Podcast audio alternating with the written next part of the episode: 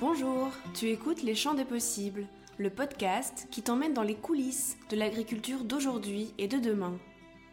Tu entendras ici, un mercredi sur deux, des témoignages de ceux qui s'engagent aujourd'hui à cultiver mieux, mais aussi des focus sur les enjeux clés de notre système agroalimentaire et des explications quant aux techniques concrètes qui permettent à une nouvelle agriculture de voir le jour.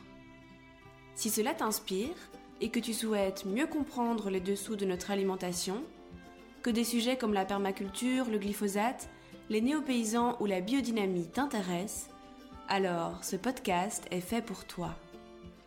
Il te permettra, je l'espère, de faire les meilleurs choix possibles, éclairés, durables et surtout engagés. Alors, bienvenue à toi, je m'appelle Lou, je suis ton hôte et je te souhaite d'ores et déjà une très belle écoute.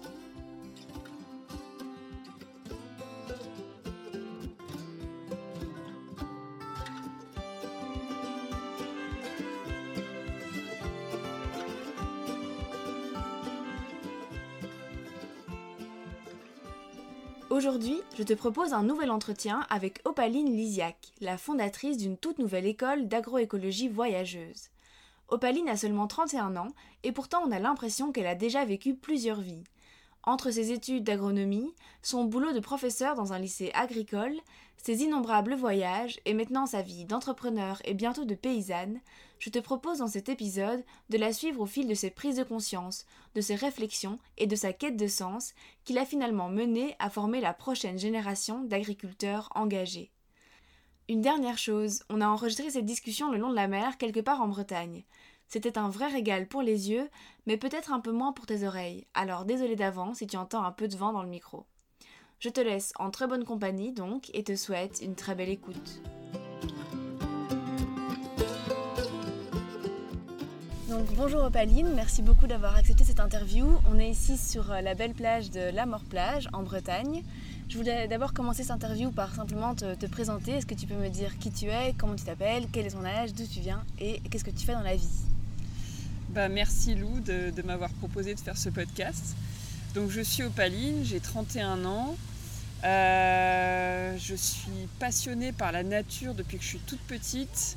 Et d'ailleurs, euh, c'est le journal La Hulotte qui m'a introduit euh, au journalisme de la nature, parce que j'adore ce magazine.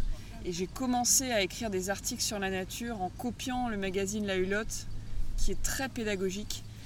Et je me suis passionnée pour la nature euh, petit à petit, euh, grâce à mes parents aussi qui adorent la nature. Et donc j'ai, j'ai pas d'agriculteur dans ma famille depuis trois générations. Et donc, euh, qui aurait pu croire que j'allais arriver à un jour avoir envie de devenir paysanne? Parce qu'aujourd'hui, c'est le cas. Je vais m'installer cette année.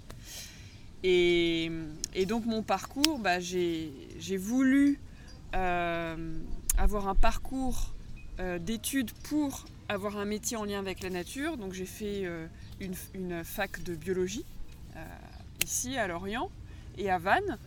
Et puis petit à petit, j'ai réalisé qu'en fait, une des, un des moyens pour pouvoir, euh, se, pour pouvoir protéger la nature, c'était l'agriculture.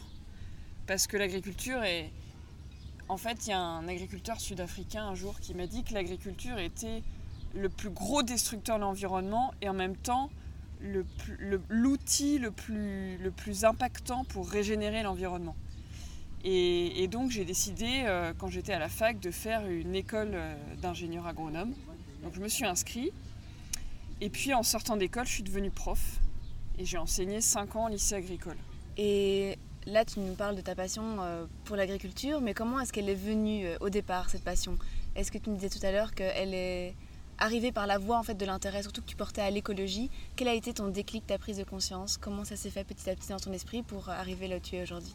Alors je dirais que quand j'étais en école d'ingénieur, en fait j'ai lu un bouquin quand j'avais 20 ans qui s'appelle Le monde selon Monsanto, qui m'a fait vraiment prendre conscience de, des dégâts de, de l'agriculture intensive et, ça m'a fait prendre conscience aussi que c'était pas les agriculteurs fautifs parce que quand j'avais 20 ans j'avais euh, des, autocollants euh, pesticides non merci. Euh, des fois, je me disais que les agriculteurs étaient des pollueurs, quoi. Et je me rendais pas compte que c'était pas eux qui voulaient polluer, mais le système qui les encourageait à utiliser des intrants, et notamment bah, les, multinationales, etc.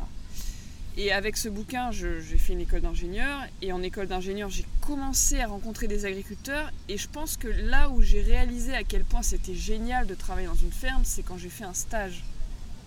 Et, avant, et pendant euh, la période d'ingénieur aussi, j'ai la, période d'études, j'ai fait euh, du woofing.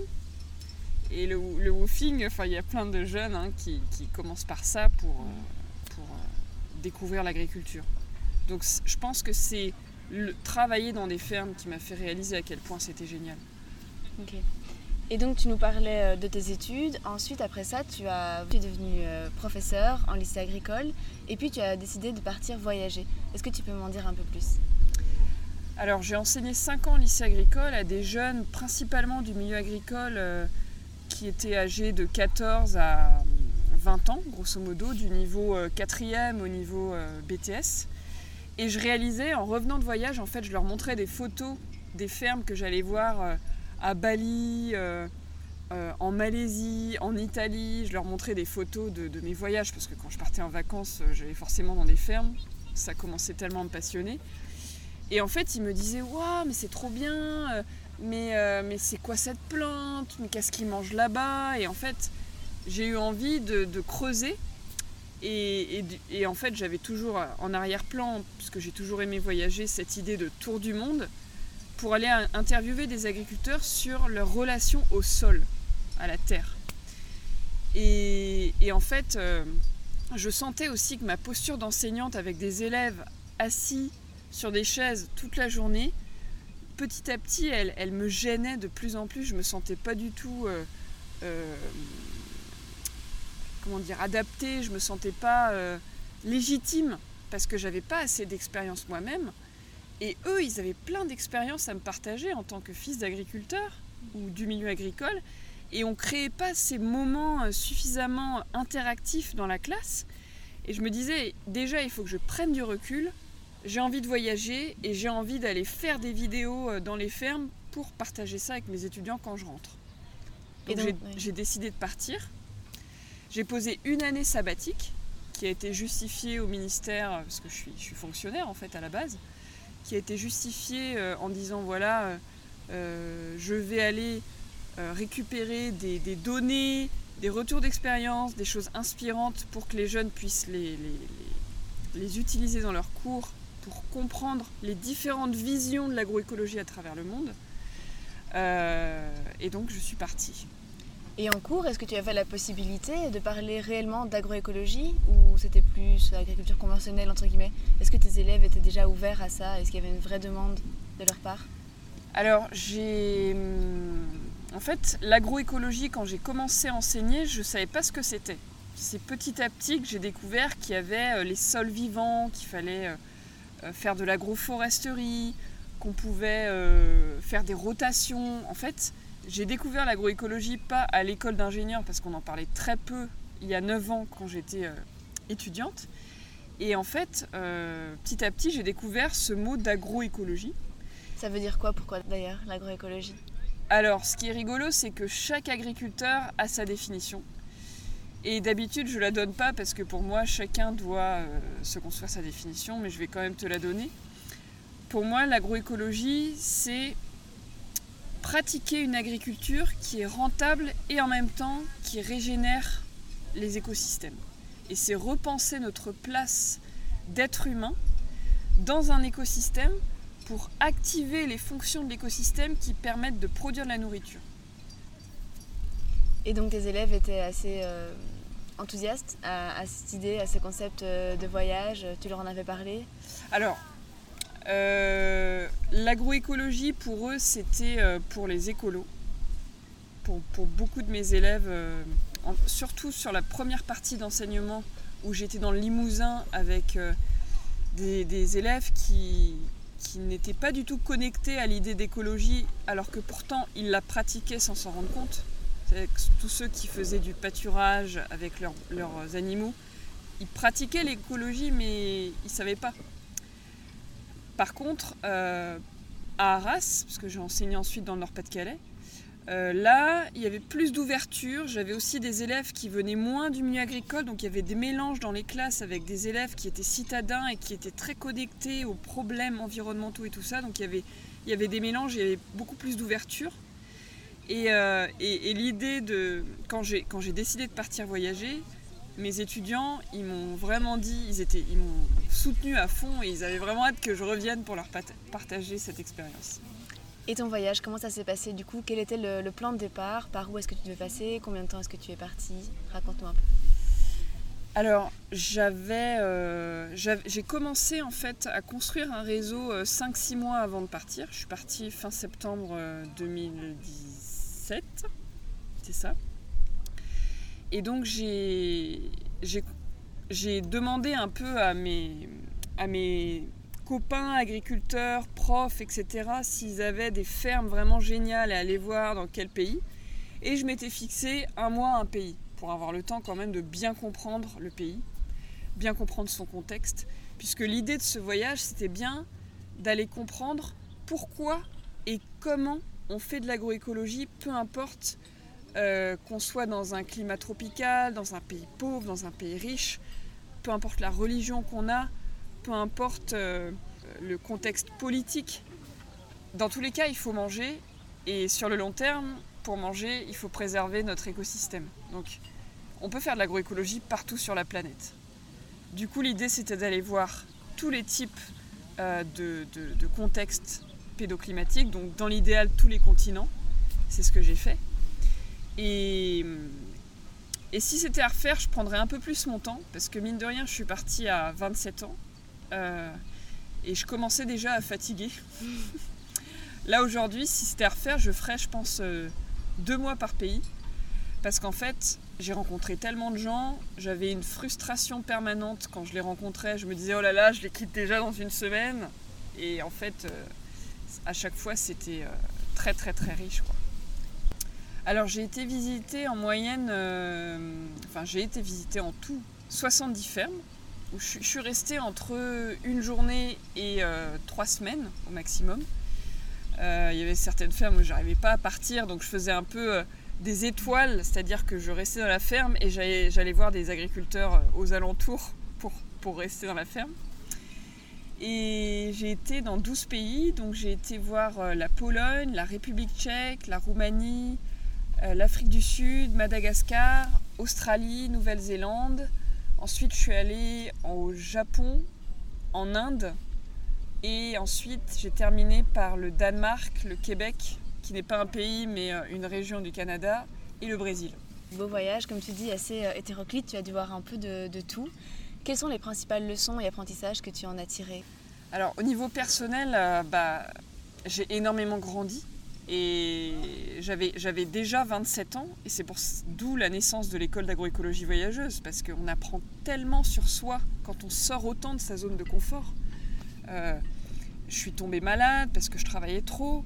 Je suis tombée malade aussi parce que j'écoutais pas forcément les besoins de mon corps en termes de nourriture.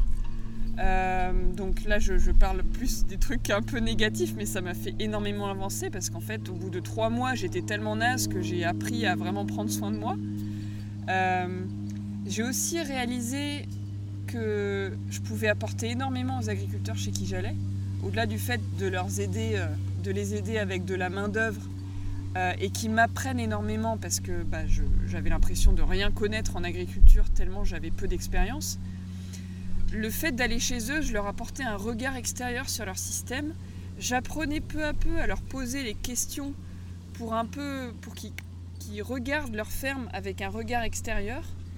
Et, en fait, plus je voyageais, plus j'avais la capacité aussi à leur dire, mais à, acquérir des, regards autres pour les prochaines fermes où j'allais.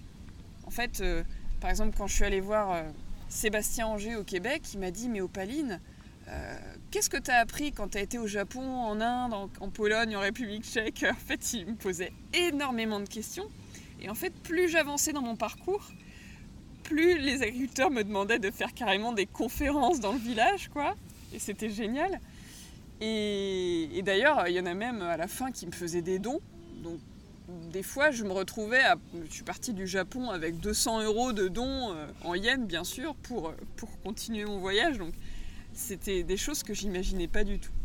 Et, au-delà de ça, euh, j'ai aussi beaucoup créé pour les agriculteurs parce que souvent, quand je sortais d'une ferme, je leur proposais de faire une vidéo sur leur ferme et je leur laissais ça comme cadeau. Donc effectivement, pendant tes voyages, tu as produit énormément de contenu, que ce soit des vidéos YouTube, tu nous en parlais, mais aussi un podcast, des articles, etc. Pourquoi euh, as-tu voulu euh, partager autant? Quelle était euh, un peu la mission que tu t'étais fixée en partant en voyage? Alors à la base, l'idée c'était de créer des vidéos qu'on puisse utiliser dans les séquences pédagogiques de mon lycée où je devais revenir. Mais acte manqué ou pas de bol ou oubli, je ne sais pas, j'ai oublié de redemander mon poste. Donc je ne suis pas retournée dans mon lycée. J'ai demandé une deuxième année sabbatique qui s'est transformée en troisième année sabbatique en France pour continuer à voyager en France, à réaliser des vidéos, des podcasts. Et en fait, je me suis rendu compte à quel point euh, les agriculteurs français étaient super créatifs et intéressants. Et à quel point, euh, en fait, j'aurais pu faire aussi un tour de France de l'agroécologie. Mais en tout cas, de cet objectif de base qui était de produire des vidéos, des supports pédagogiques, des articles, j'ai écrit euh, une centaine d'articles pendant mon voyage pour les étudiants. Euh, petit à petit, j'ai réalisé qu'en fait, j'avais surtout énormément d'agriculteurs qui me suivaient et qui, au retour, m'ont demandé de faire des conférences pour eux. Donc, en, rentrant, euh, puisque j'étais plus prof, j'ai j'ai commencé à faire des conférences euh, un peu partout en France, dans des écoles d'ingénieurs, des lycées agricoles, des organisations d'agriculteurs. Et, voilà, pendant un an, j'ai fait ça. quoi. Comment s'est passé ton retour? Tu es rentré en septembre 2018 à peu près? En août 2018. En août 2018. Qu'est-ce qui, qu'est-ce qui se passe à ce moment-là dans ta tête? Comment est-ce que tu te projettes dans l'avenir? Qu'est-ce qui te parle? Est-ce que tu sais si tu vas continuer l'enseignement ou au contraire te tourner vers autre chose? Alors, euh, quand je suis rentrée, j'étais un peu perdue parce que, bon, forcément, il a, il a, fallu un temps de, de, décantation de tout ça, qui est super important quand on voyage, de, se poser et de se dire, oulala, qu'est-ce qui se passe? Je médite, je dors, j'ai aussi beaucoup médité pendant mon voyage. Et, et en fait, je ne savais pas si j'allais reprendre un poste dans l'enseignement. Euh, quand j'étais au Danemark, j'ai rappelé le ministère pour leur demander si je pouvais prendre une deuxième année sabbatique. Et euh, fin août, j'ai eu la réponse et que c'était oui. Et du coup, je me suis dit, bon, qu'est-ce que je fais? Et c'est là que dans ma tête a commencé à germer l'idée de créer un programme pour que les jeunes puissent voyager dans les fermes et apprendre l'agroécologie. Et donc c'est là qu'en fait est, née euh, l'idée de ton école d'agroécologie voyageuse. Est-ce que tu peux nous, peux en parler un peu plus de ce projet? Alors j'ai donc le mot école d'agroécologie voyageuse, je pense, ça fait un an qu'il existe, un peu moins d'un an. Euh, à la base, donc le projet Les Agronomes, c'était le nom de la page Facebook que j'avais créée avec mes élèves à l'époque où j'étais enseignante.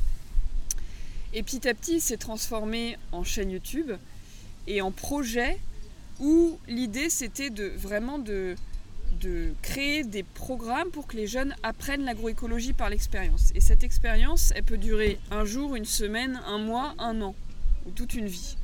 Donc, quelles sont les clés pour apprendre l'agroécologie par l'expérience Déjà, il faut une expérience forte, il faut des rencontres, il faut des, moments d'apprentissage forts, des pics euh, d'apprentissage où on va vraiment euh, planter un arbre, on va rencontrer un agriculteur qui va nous nous choquer presque par ses paroles tellement c'est fort.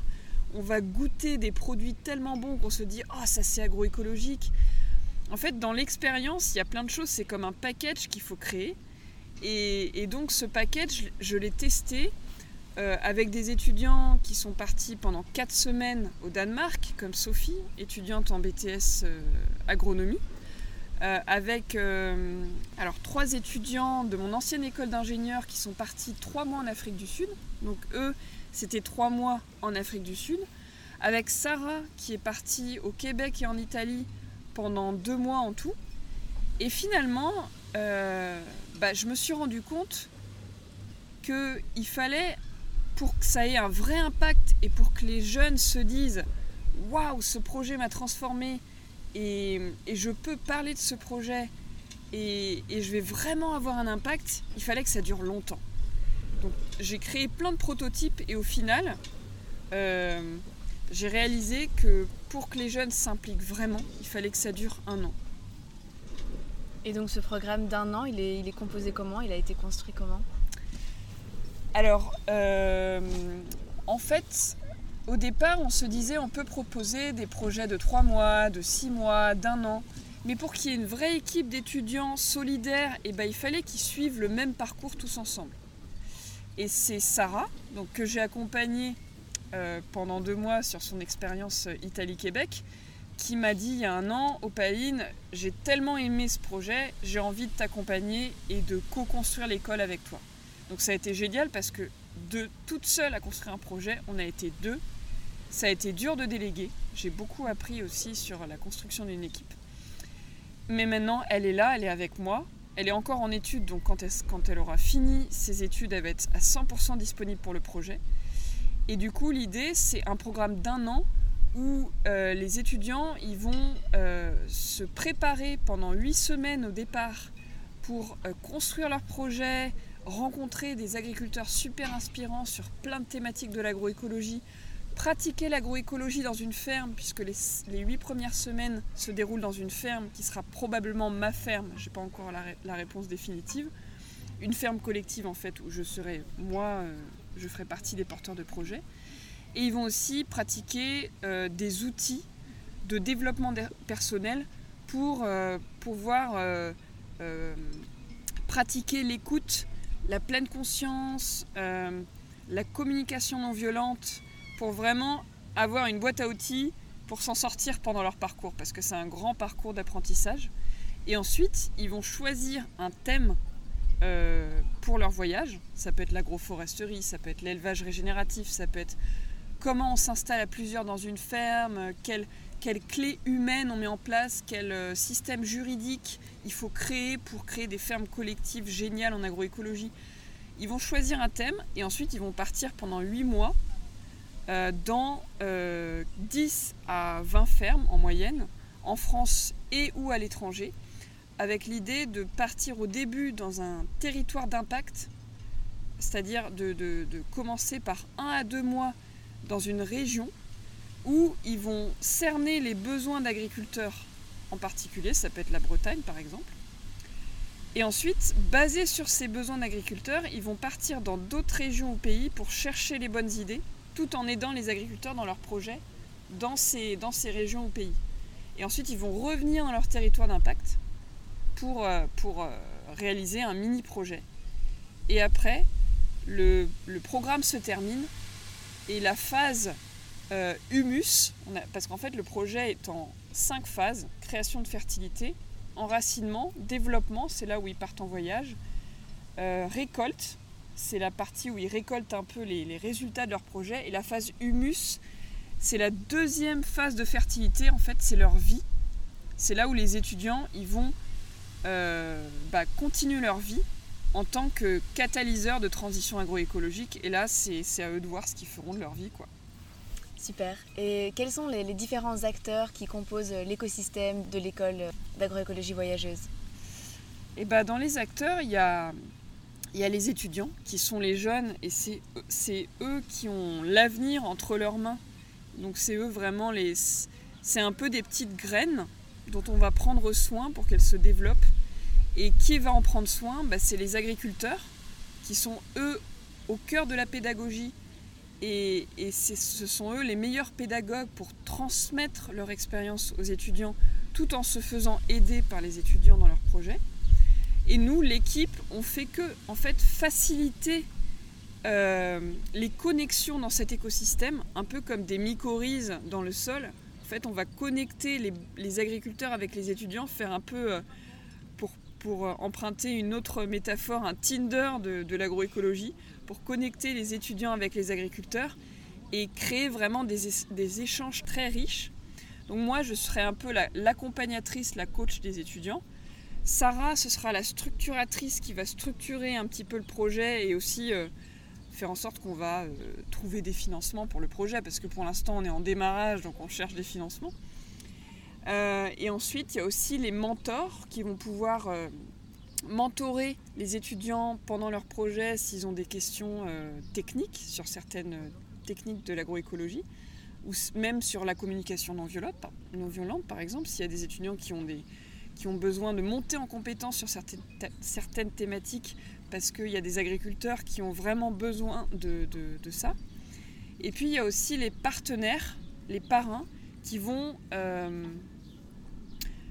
euh, sponsoriser, financer des étudiants euh, sur leurs frais de déplacement pendant leur parcours. Donc ils croient en un, en un, étudiant, en sa capacité à changer les choses, donc ils vont financer. Et ces parrains, ça peut être des entreprises, des associations, même des groupes d'agriculteurs. Ok. Et que penses-tu que le voyage apporte de plus à cette formation? Bah, J'ai créé cette école suite à mon expérience de voyage et j'ai jamais appris autant euh, en si peu de temps. Euh, le voyage permet de sortir de sa zone de confort et en fait de, de, comparer des modes de pensée euh, d'un endroit à un autre, d'une personne à une autre, d'une région à une autre, d'un pays à un autre, ou même d'une ferme à une autre qui peuvent être situées à un kilomètre de distance.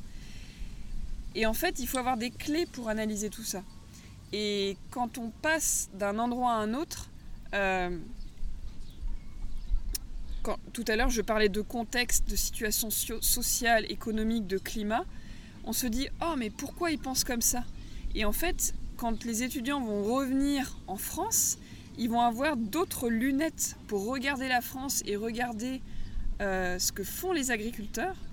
Et ils pourront aussi se dire, mais en fait, il y a tellement de manières de faire. Et, et moi, ma ferme, euh, je vais m'installer, elle est issue, le, le, modèle que je vais créer, il est issu de visions que j'aurais eues euh, principalement en Australie et euh, au Brésil. Simplement, il faut que j'adapte ce que j'ai vu là-bas, parce que forcément, c'est pas du tout la même chose en France, au contexte breton.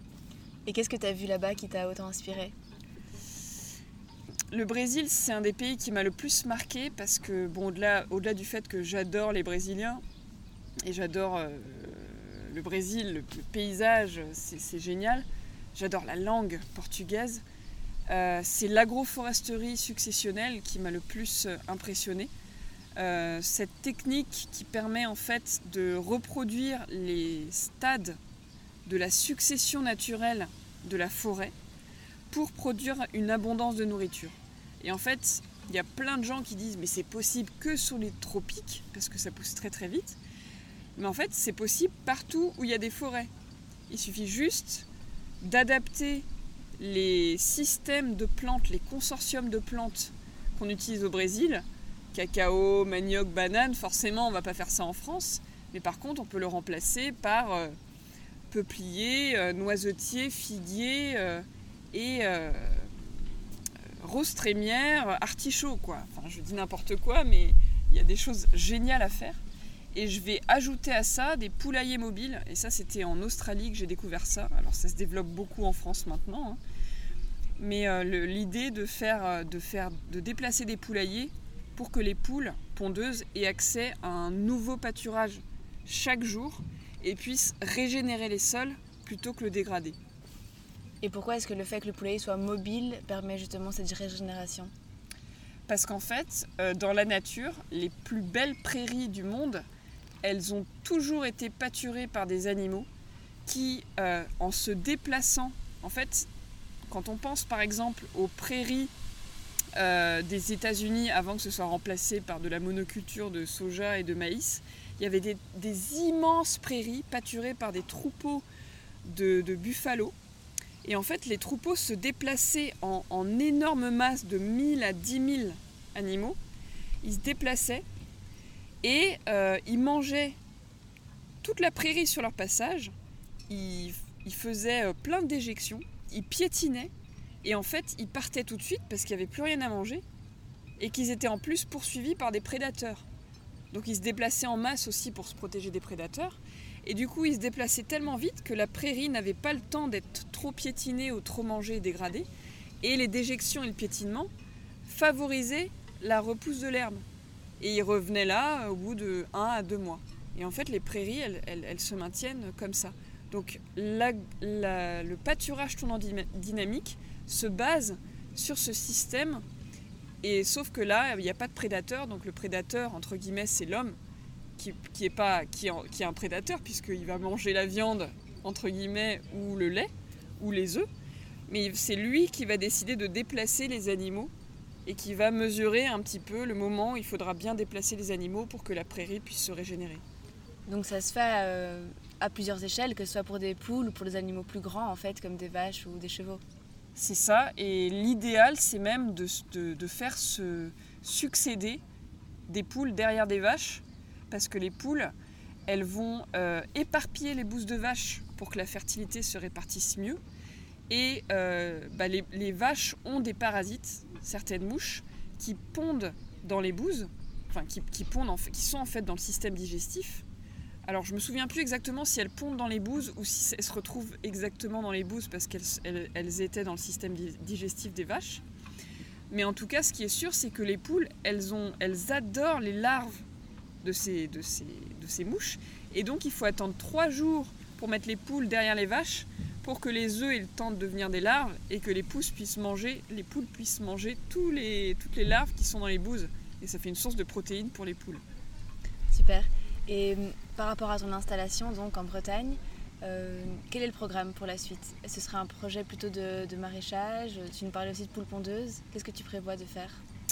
Eh ben, mon projet, c'est 2 hectares d'agroforesterie successionnelle pour produire des fruits déshydratés sur le long terme du bois d'œuvre et, euh, et d'avoir entre les lignes d'arbres, donc qui seront espacées de 6 mètres, des poulaillers mobiles pour produire des œufs en agroforesterie.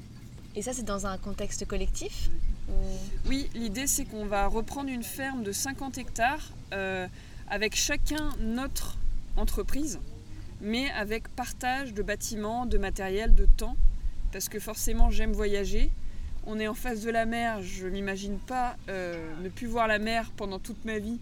Et d'ailleurs, c'est, euh, je m'installe aussi pour prouver qu'on peut être agriculteur tout en ayant une vie à côté, tout en continuant à voyager.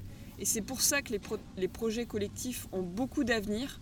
C'est parce qu'ils vont permettre aussi d'avoir une vie, de pouvoir quitter la ferme, même si on a des animaux. Quelles sont les forces justement, d'après toi, de ces projets collectifs, mis à part celles que tu viens de nous citer? Eh ben, c'est de ne pas être seul, de partager, euh, parce qu'on est, on est tous uniques, de partager nos, connaissances, nos expériences, de pouvoir se soutenir dans les coups durs, d'avoir une puissance de vente aussi, parce que quand tu as un éleveur laitier, des maraîchers, euh, des chambres d'hôtes avec restaurant, euh, des paysans boulangers, des fruits et des œufs sur la ferme, bah, finalement tu peux presque créer un, un magasin euh, où les gens vont venir faire leurs courses. Donc euh, bah, c'est super, c'est porteur de sens.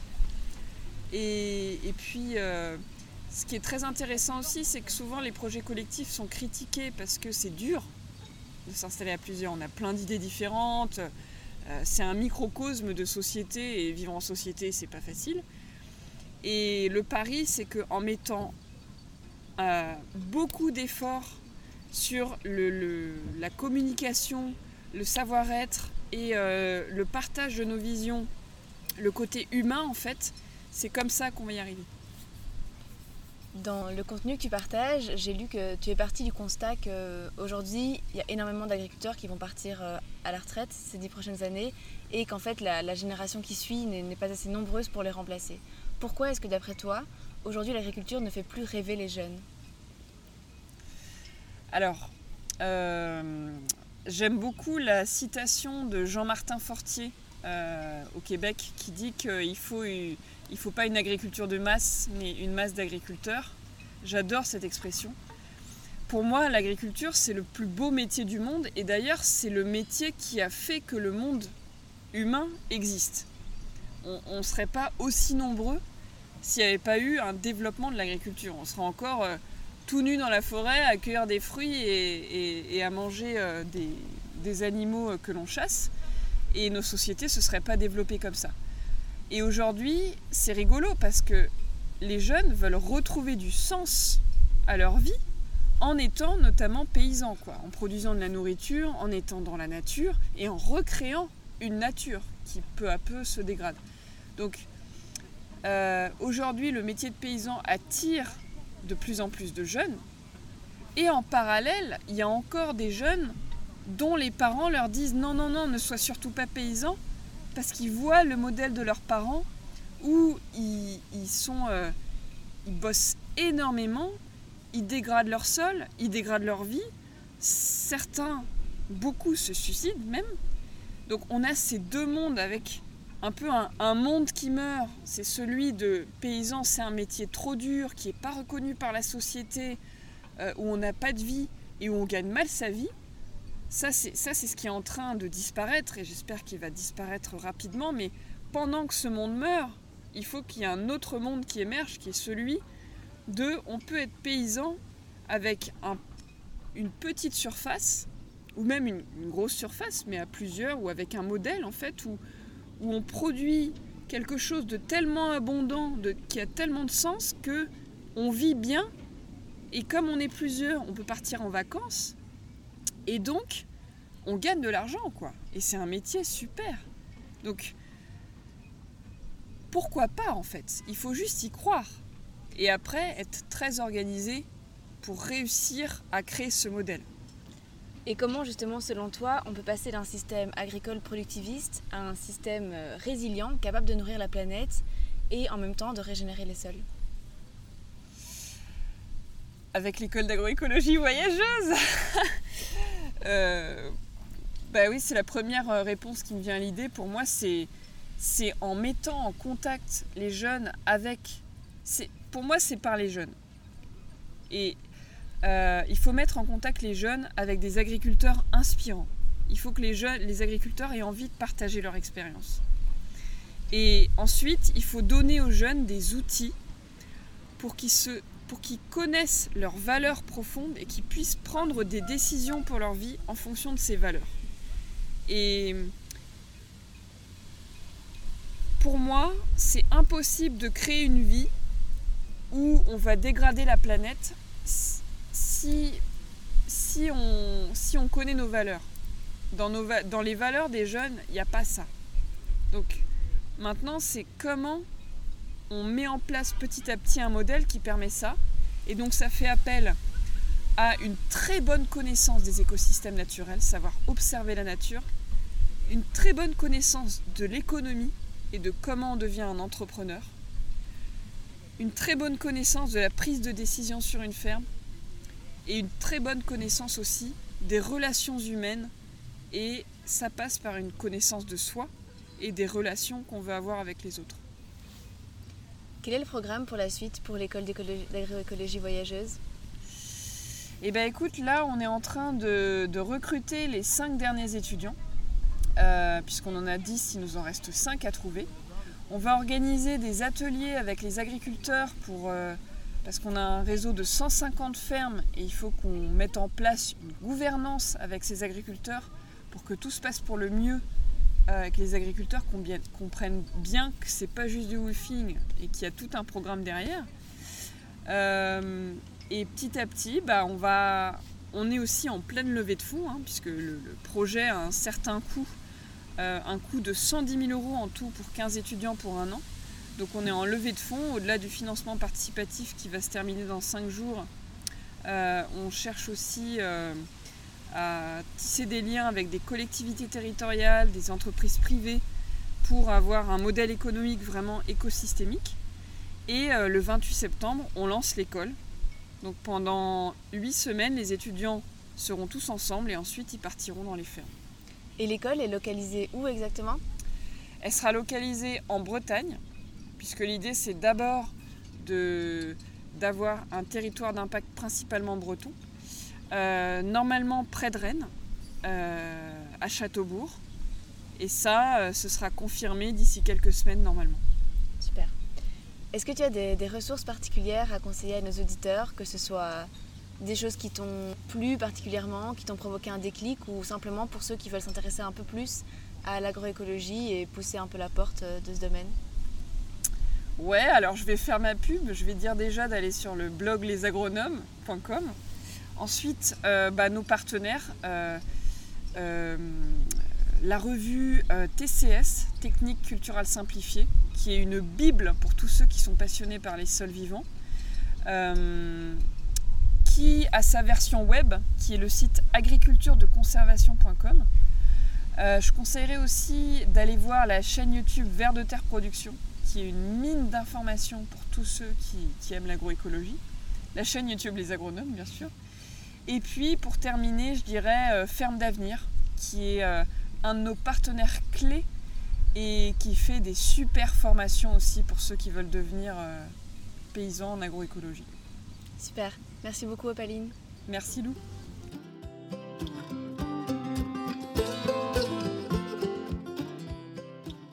Et voilà, mon entretien avec Opaline est terminé. Je la remercie d'avoir accepté de témoigner à mon micro et de nous avoir prouvé encore une fois qu'avec des valeurs fortes et un profond engagement, tout le monde finit par trouver sa voie et parvient à se dessiner un projet de vie à son image. J'espère que comme moi, ces discussions t'a inspiré et t'a montré qu'il existait de nombreuses façons de t'impliquer à ton tour pour une agriculture durable, régénératrice des sols et de la biodiversité, bref, de soutenir l'agroécologie. D'ailleurs, tous les liens vers le projet, ou plutôt devrais-je dire les projets d'Opaline, sont disponibles dans la description de cet épisode si tu veux continuer à la suivre dans ses aventures et à la soutenir. Pour ma part, comme d'habitude, si tu as aimé l'épisode, n'hésite pas à le partager autour de toi, à en parler à tes proches, pour que eux aussi puissent comprendre les réalités du monde agricole actuel, mais surtout participer à la construction d'un nouveau modèle. Si tu es sur Instagram, tu peux aussi aller suivre mon compte à leschamdespossibles.podcast pour bénéficier d'encore plus d'astuces et de bons plans et me taguer dans ta story en prenant une capture d'écran de cet épisode. Merci beaucoup pour ton soutien. On se retrouve très bientôt et d'ici là, prends bien soin de toi.